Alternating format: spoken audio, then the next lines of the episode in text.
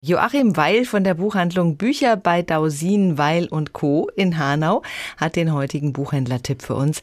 Herr Weil, bevor wir auf das Buch zu sprechen kommen, das Sie uns ans Herz legen wollen, vielleicht erstmal ein paar Worte zu Ihrer Buchhandlung, in der Sie ja eine Menge bieten. Was mögen Sie besonders an Ihrem Laden? Was für Schwerpunkte haben Sie? Die Schwerpunkte sind eindeutig äh, Belletristik, Reise, Kinderbuch ja, also eigentlich das breite Sortiment, was so das klassische Sortiment ist, was sich ein bisschen verlagert jetzt auch durchaus Richtung ja All Ages und Fantasy und was eben so jugendbewegt ist, das durchaus auch. Man merkt schon die Verschiebungen und dass die Interessen schon ein bisschen anders wären. Das ganz klassische Publikum, das eben so wie heute auch diese Sachbücher oder historischen Bücher kauft, wird vielleicht etwas weniger, aber man selbst wird ja auch älter und es kommen auch junge Leute bei den Kunden und bei den Mitarbeiterinnen nach. Also insofern ist das alles ganz normal.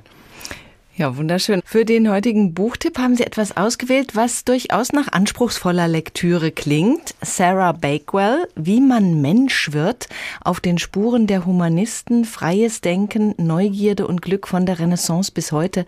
Was macht dieses Buch für Sie so lesenswert? Ja, der Witz ist, Sie sagten anspruchsvoll. Es ist ein anspruchsvolles Thema. Aber die Sarah Bakewell versteht es, äh, wie viele englischsprachige Autorinnen und Autoren, es wunderbar äh, darzustellen, sodass man es gerne liest. Und momentan ist das Thema Humanismus ja vielleicht doch eins, das man ganz weit genug in den Vordergrund schieben kann, weil das doch eigentlich was ist, worauf sich die Menschheit verständigen kann. Und das seit gut 700 Jahren.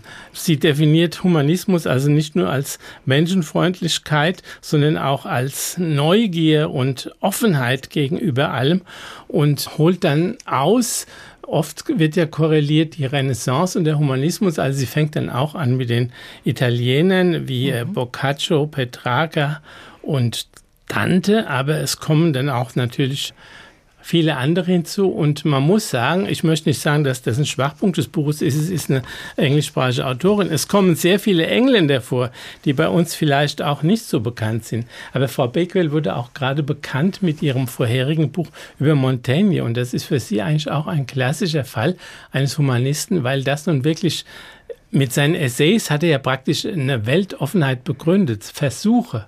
Mhm. Es war ein Mensch, der mit allem im Austausch stand und für alles offen war. Und das ist auch vielleicht der Grundgedanke des Humanismus, dass man eben offen ist.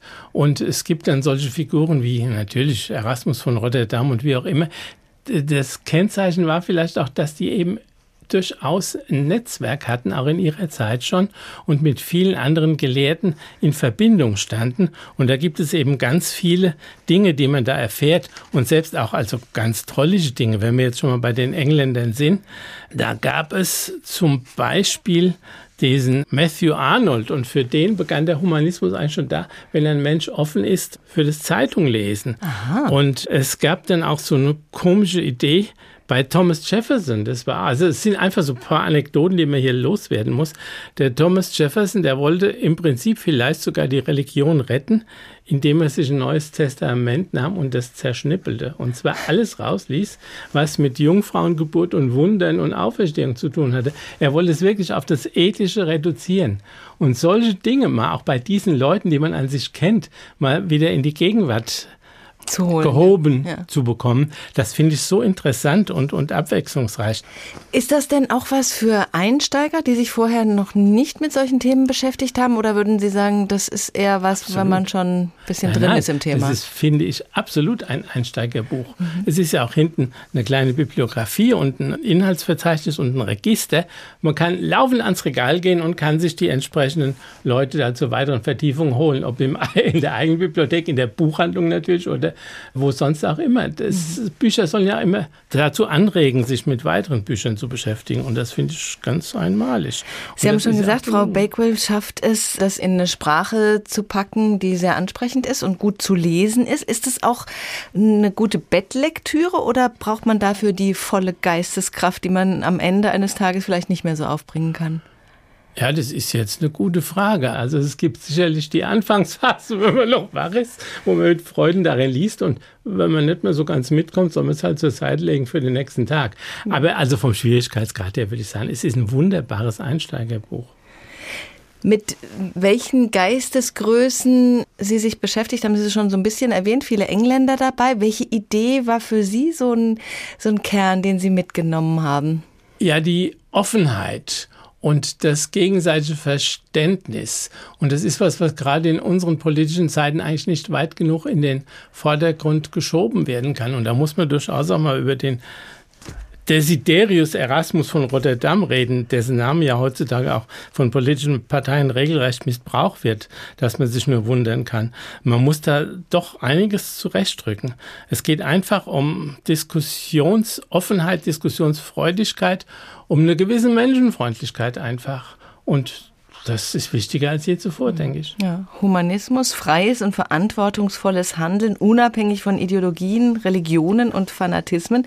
Das wäre ja sehr wünschenswert, dass sich diese Geisteshaltung mehr durchsetzt. Sie haben ein Zitat ausgewählt, das Sie unbedingt Jawohl, ich möchte mitgeben die, möchten. Die, diese Besprechung nicht enden, ohne auf Bertrand Russell zu sprechen zu kommen. Das war ein, ein ganz großer ja, Mathematiker, Philosoph, Schriftsteller, Politiker, Polemiker, er war alles. Und sein Zitat, was auch sehr gut auf den Humanismus passt, lautet einfach, die einzige Aufgabe des Menschen besteht nicht darin, durch die Welt zu huschen, um den Zorn Gottes zu entgehen.